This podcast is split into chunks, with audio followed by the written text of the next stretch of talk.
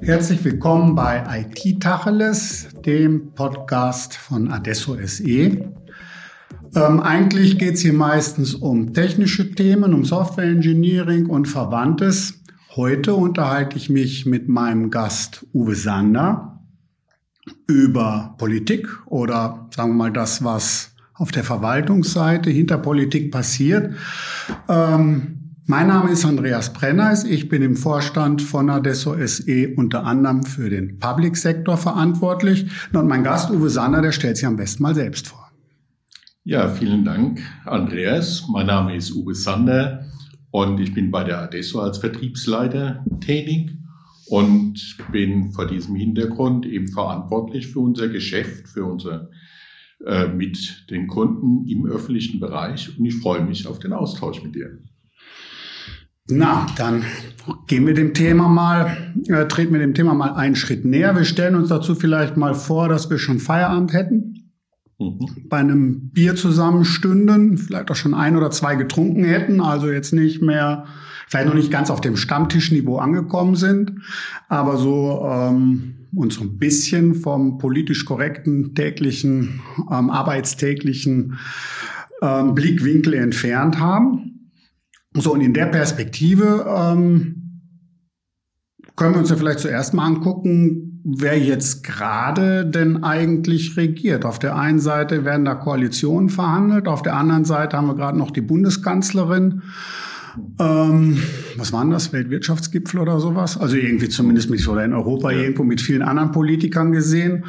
Ähm, Gerade gestern hat sich der neue Bundestag konstituiert. Also da ist irgendwie alles neu, aber die Regierung immer noch da und die neu nicht. Wie, wie ist denn das? Wer regiert denn da jetzt oder gar nicht? Wer darf denn jetzt noch was eigentlich? Ja, es, es ist so, als hätten wir das richtig so geplant für heute. Es ist eine sehr, sehr spannende Zeit, in der wir gerade momentan sind. Die Wahl ist vorüber. Und ähm, jetzt geht es darum zu schauen, wie kriegt man denn diesen Übergang von der alten Regierung in die neue Regierung organisiert. Das ist natürlich alles schon vielfach verprobt und letztendlich, es ist auch festgeschrieben, vieles. Und momentan ist die Situation die, dass ähm, gerade heute konstituiert sich der Bundestag. Von daher sind die alten Abgeordneten schon wieder ähm, entlassen quasi und die neuen äh, Abgeordneten treffen sich im, im Bundestag und äh, stellen quasi das äh, neue Parlament und damit die Basis für die nächste Legislaturperiode, die 20. Also im Parlament sitzen jetzt die Neuen. Ganz genau. Genau. Und, aber wir haben noch keine Regierung. Das heißt, die aktuelle Regierung, die ähm, leitet die Geschäfte kommissarisch, bis die neue Regierung tatsächlich steht, also gewählt worden ist, ein neuer Bundeskanzler, Bundeskanzlerin äh, gewählt worden ist und dann die neue Regierung eben weil die, die Minister dann eben auch vom Bundespräsidenten bestätigt worden sind. Also insofern momentan eine Übergangszeit von alt nach neu. Also regieren tut immer noch die alte Regierung. Genau. Angela Merkel ist unsere Bundeskanzlerin, ja. die Ministerinnen und Minister sind im Amt wie vorher, klar. Sieht man noch. Aber was dürfen die denn jetzt als Regierung? Können die einfach so weitermachen wie vorher und so alles bestimmen in Deutschland? Ja, Kraft Amtes könnten die jetzt wirklich alles tun noch, könnten ihre politischen Ziele, Vorstellungen ähm, noch in, in Papier meißeln sozusagen. Aber sie tun das nicht. Das ist guter, guter Regierungsstil auch, wenn es zum Wechsel kommt, dass die, ähm, ohne man in so einer Zwischenzeit sich befindet, dass dann eben keine wesentlichen Dinge mehr unternommen werden. Zum Beispiel auch kein, kein, äh, keine Gesetze mehr verabschiedet werden. Insofern. Da müsste dann ja das Parlament auch mitmachen, ne, in seiner jetzigen Zusammensetzung. Die könnten da Vorschläge einbringen, aber hätten ja, ja nicht so große Chancen wahrscheinlich, ja, mit denen genau. auch durchzukommen. Ja, ja. Richtig. Okay, aber es gibt andere Ecken, in denen kann die Regierung ohne das Parlament handeln und in denen müssen die das wahrscheinlich manchmal auch noch. Ja gut, der Laden muss ja quasi weiterlaufen. Ne? Man kann jetzt nicht sagen, na ja gut, jetzt haben wir erstmal hier Herbstzeit und wir, wir stoppen das ganze Schiff, sondern außen herum geht ja alles weiter, das Leben geht weiter und in der Tat, ähm, die nehmen natürlich auch noch an offiziellen Anlässen teil. Wenn es, wenn sagen wir, eine Krisensituation ist, würde auch heute noch der Außenminister nach Amerika oder nach wo auch immer hinfliegen, um dort eben die Deutschland zu vertreten und die Interessen von Deutschland zu vertreten. Aber Sie tun nichts, was die kommende Regierung ja. belasten würde ja. oder einschränken würde. Ja, ich denke auch, dass dort ähm, die vielleicht auch so das eine oder andere Bewusstsein etwas zurückgehalten wird, um es nicht zu, zu forcieren, um wirklich der neuen Regierung die Möglichkeit zu geben, dort ihre eigenen Ideen und Vorstellungen dann zu manifestieren. Kann man wahrscheinlich gar nicht sagen. Geht mir jetzt so durch den Kopf, ähm, ob die wohl miteinander reden. So, der Scholz und die Merkel und die Merkel schon mal sagt, hör mal, Scholzi.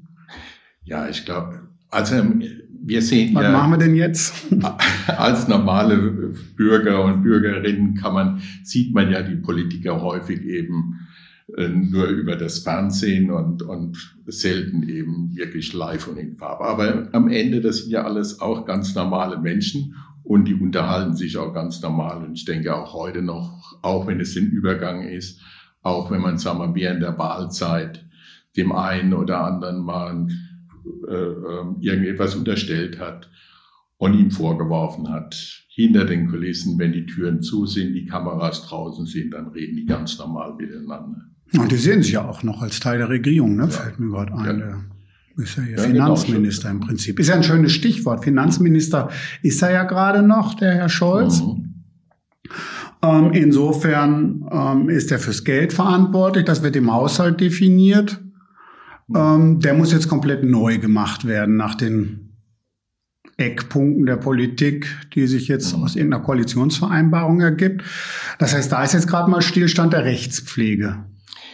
Ja, momentan, ja genau. Also man sagt ja auch, ähm, die ähm, der, der die Musik bezahlt, der darf auch bestimmen, wo, wo es lang geht oder welche Musik gespielt wird. Und in der Tat ist schon die Schlüsselrolle, hat ja das Bundesfinanzministerium, weil dort wird das ganze Geld verwaltet und insofern hat das Bundesfinanzministerium eine besondere Bedeutung. Und auch bei der Umsetzung oder Umsetzbarkeit politischer äh, Ambitionen. Und deshalb auch hier ist es so, natürlich die laufenden Ausgaben werden eben noch getätigt, ähm, aber der Haushalt, der ja grundsätzlich immer nur auf ein Jahr bezogen, begrenzt ist, es gibt die Möglichkeit, auch einen Doppelhaushalt zu beschließen, aber bei uns ist es momentan gerade ein Haushaltsjahr. Und insofern haben wir jetzt bei diesem Regierungswechsel, ist dann eben auch die Frage, äh, der nächste Haushalt wird andere Schwerpunkte haben. Zum Beispiel das Thema Klimapolitik wird mit Sicherheit eine ganz besondere Bedeutung haben und dann auch finanziell anders ausgestattet sein als in der Vergangenheit. Wann machen die denn normalerweise ihren Haushalt, wenn nicht gerade Wahl ist? Also normal ist es ein ganz richtig langer Prozess und dass der Haushalt äh, ist ein Gesetzgebungsverfahren. Der beginnt, wenn man jetzt einmal so tun, als wäre jetzt gerade keine Wahl gewesen, dann würde die Haushalt, also der Prozess bereits im Jahre 2020, im Spätherbst beginnen, indem der Bundesfinanzminister an seine Ressortkollegen schreibt, Leute, hört mal hier, der nächste Haushalt muss geplant werden. Und die äh, verschiedenen Ressortverantwortlichen, sprich die Minister, dann in sich gehen und überlegen, Mensch, was wollen wir denn alles politisch erreichen? Das war früher ein bisschen anders. Heute geht es darum, dass man ein sogenanntes Eckpunktepapier befüllt und dort geht es darum, seine politischen Ideen zu, zu manifestieren, zu sagen, ja, ich möchte mehr, sagen wir, in die Euro Europapolitik oder ich möchte mehr in die Klimapolitik äh, investieren.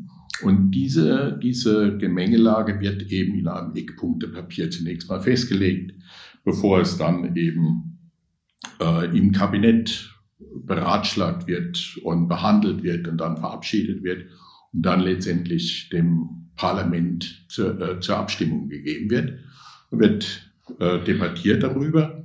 Auch der Bundesrat darf noch ein bisschen was sagen. Und dann wird am Ende, zum Ende des Jahres 2021, würde dann der Haushalt beschlossen werden durch die Unterschrift des Bundespräsidenten und der Veröffentlichung im Gesetzblatt. Das heißt, das hätte sich jetzt so über das laufende Jahr gezogen, das Verfahren, und mhm. irgendwann so im Herbst, Winter sind die dann damit durch im Parlament. Das genau. Ganze wird Gesetz und ab 1.1.2022, jetzt sind wir im Konjunktiv ja. unterwegs, ginge es dann mit frischem Geld und neuen genau. Leitlinien genau. los. Ja. Und jetzt? Ja, und jetzt ähm, kann der Haushalt nicht beschlossen werden. Weil? Es kann doch gar keinen geben, ne? Weil so ein ja, Eckpunktepapier, das kommt ja wahrscheinlich bei diesen Koalitionsverhandlungen raus. Genau, dort werden die, werden die eben die neuen äh, Schwerpunkte gesetzt und äh, deshalb bleibt, wird kein Haushalt beschlossen. Auch das ist gängige Praxis, dass man das so tut. Ähm, und mit der, sobald die Regierung eben steht, wird dann auch wieder ein Eckpunktepapier ähm, festgelegt, wo dann eben die neuen Zielsetzungen ihr Gewicht finden.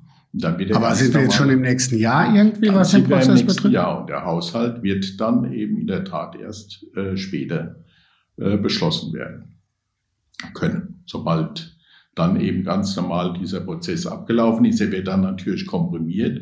Das ist dann nicht mehr so, dass man wirklich über das ganze Jahr hinweg das beschließt. Das geht dann schon schneller.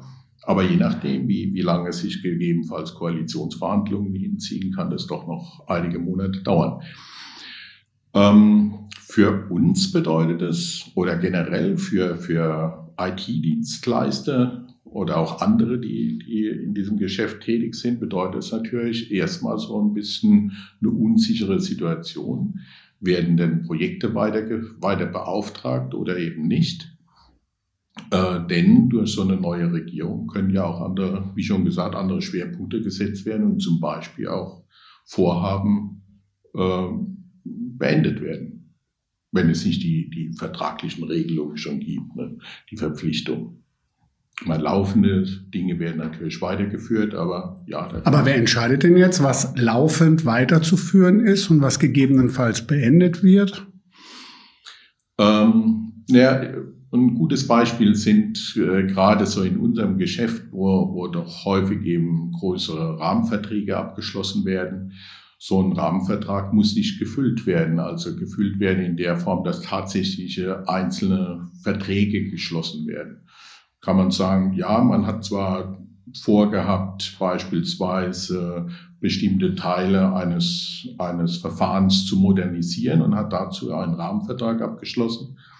Wenn man dann aber sagt, Mensch, wir wollen das ganz anders machen, wir wollen ganz auf dieses Verfahren verzichten beispielsweise, dann ähm, gibt es eben keine Einzelabrufe, keinen Einzelvertrag und der Rahmenvertrag bleibt eben eine leere Hülle. Sozusagen. Aber gerade jetzt weiß man das ja vielleicht gar nicht. Die neue Regierung gibt's noch nicht, die ähm, Leitlinien sind noch nicht genau. so ganz klar. Mhm.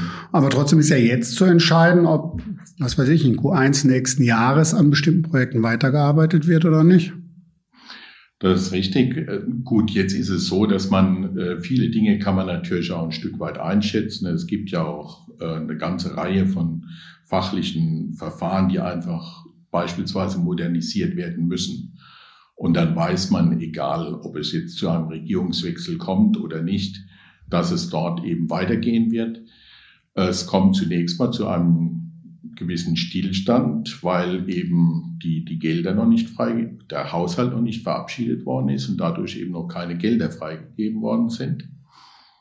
Äh, diese Zeit muss man überbrücken als Dienstleister. Ähm, eventuell auch, indem man durch äh, in, in Vorleistung geht.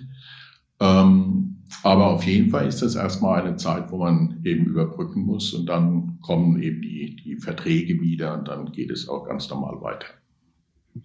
Und jetzt stelle ich mir vor, da gibt's die Regierung und dann gibt's ähm, die Behörden irgendwie, die all das ausführen, was dann in, in, ähm, politisch umgesetzt werden soll. Und dazwischen gibt's dann diese berühmten Staatssekretäre, die dann jetzt ja vielleicht, Sekretärinnen, Sekretäre, die ja jetzt vielleicht genau in der Rolle sind, zu entscheiden, was lasse ich weiterlaufen und was nicht. Da gibt's welche, die kommen aus der Politik, quasi aus mhm. dem Parlament darunter. Da gibt's welche, die sind da als ähm, Beamte immer zugang, haben aber trotzdem sowas wie ein Parteibuch. Gibt's da jetzt ein großes Stühlerücken? Hat das Einfluss auf das, was da jetzt so passieren wird? So Umbesetzereien auf der Ebene? Also ja, das ist ein spannendes Thema. Die äh, Staatssekretäre, ja, die sind zunächst mal, sind die auch, ähm, zumindest die, die parlamentarischen Staatssekretäre sind auch wieder, ähm, ja. Äh, sind die jetzt weg? Die sind weg. Zunächst mal sind die einfach weg. So, genau. Ich eben gerade überlegt, wie ich es schön formulieren kann, ja, aber in der Tat ist es so, dass die erstmal Wenn die nicht mehr da sind, sind sie weg. Ja, so wie die, die Abgeordneten, die Alten eben dann auch weg sind. Ähm, die einzelnen Minister, die äh, suchen sich ihre, ihre Staatssekretäre heraus, weil sie müssen ja mit, also die Staatssekretäre haben ja, die, die parlamentarischen Staatssekretäre haben ja die Aufgabe, den Minister zu vertreten nach außen hin. Und von daher muss er mit seinen, muss eine sehr enge Verbindung eben auch sein zwischen den Staatssekretären und dem Minister weil er letztendlich auf internationalen Kongressen oder auf, in, auch vor dem Parlament gegebenenfalls den Minister vertreten muss. Und mit Inbrunst. Das muss natürlich dabei sein. Und deshalb werden, das sind immer Mitglieder vom, vom äh, Parlament, ne, die parlamentarischen. Ähm, und werden dem Minister praktisch beigestellt. Die Aber in der Verwaltung machen die gar nicht rum, da. Genau, die Verwaltung, in der Verwaltung sind dann die Beamteten, äh, ähm, äh, Staatssekretäre und Staatssekretärinnen, die dort im Übrigen auch das höchste äh, Amt, was so ein Beamter erzielen kann, ne? also rein von seinem Gehalt her geht es mhm. eben, ist das wirklich die, die Crème de la Crème, wenn er es geschafft hat oder sie das geschafft hat, bis zum Staatssekretär oder Staatssekretärin zu werden.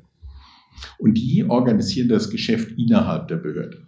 Das Innerbehördliche, dass der Ablauf, dass der ganze Apparat funktioniert, das machen die beamteten Staatssekretäre. Das sind dann ja auch diejenigen, die im Zweifel entscheiden müssen, ob jetzt ein Projekt weiterläuft, weil offensichtlich unbeeindruckt von dem, was so an politischen Änderungen passiert, ähm, oder ob man hm. stoppt. Ja, die können zumindest, ähm, wenn das sagen wir, ein Projekt ist innerhalb der Behörde, ähm, haben die da sicherlich auch Einfluss rein, äh, ob so ein Projekt, wie, wie geschmeidig das dann eben weiterläuft eben oder eben auch nicht. Vielleicht noch ganz interessant an der Stelle ist, dass auch die beamteten Staatssekretär, weil sie ja auch mit dem Minister zusammenarbeiten müssen oder können müssen, äh, auch die ähm, können eben dann abgestellt werden sozusagen. Und zwar aber schöner formuliert ist es, sie kommen dann in den, ähm, in den äh, vorgezogenen Ruhe. Ähm, ja. In so einem Pool, die werden versetzt, die hängt ja wahrscheinlich auch vom Alter ab. Beurlaubt, jetzt habe ich den Beurlaubt. Ja, die Staatssekretäre, die müssen beurlaubt, werden dann beurlaubt. Und ähm, und dann werden die beurlaubt, bis sie die Altersgrenze erreichen oder so? Nee. Nein, nein, das kann so sein. Bei Eltern wird das, wird das auch sicherlich der Fall sein. Andere werden dann eben im Staatsdienst an anderen Stellen wieder. Äh, so in etwa gleiche Ebene, ähnliche Bezahlung. Ja, genau. Aber nicht mehr so nah an der Regierung. Ja, genau. Und das hängt dann vom Parteibuch ab wahrscheinlich. Ich kann mir schon vorstellen, dass es auch vom Parteibuch zu, äh, damit zusammenhängt. Wobei es gibt auch genügend Beispiele, wo ähm, ein, ein SPD- oder CDU-Gespann äh, äh, zusammen eben gearbeitet haben. Wenn da eine persönliche Vertrauensbasis besteht, kann das Also wenn das vernünftige Typen sind ja, ja, und dann auch noch Fachkompetenz da ja, ist, dann das funktioniert. Wird auch mal unpolitisch in der Politik. Ja, ich glaube, ja, natürlich, Parteibuch spielt natürlich immer auch eine Rolle. Ähm, aber in der täglichen Arbeit, wo es dann wirklich darum geht, wirklich Probleme zu lösen, dann ist, tritt doch das Parteibuch so ein Stückchen in den Hintergrund.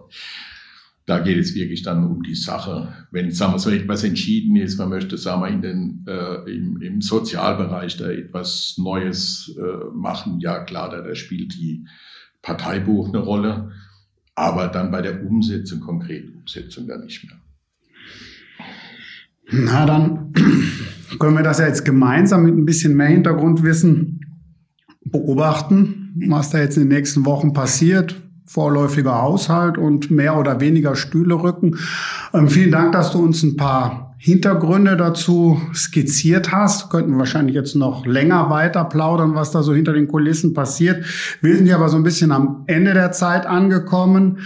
Ähm, diese und alle anderen Folgen des IT Tacheles Podcasts gibt's unter www.adesso.de slash podcast auf Abruf.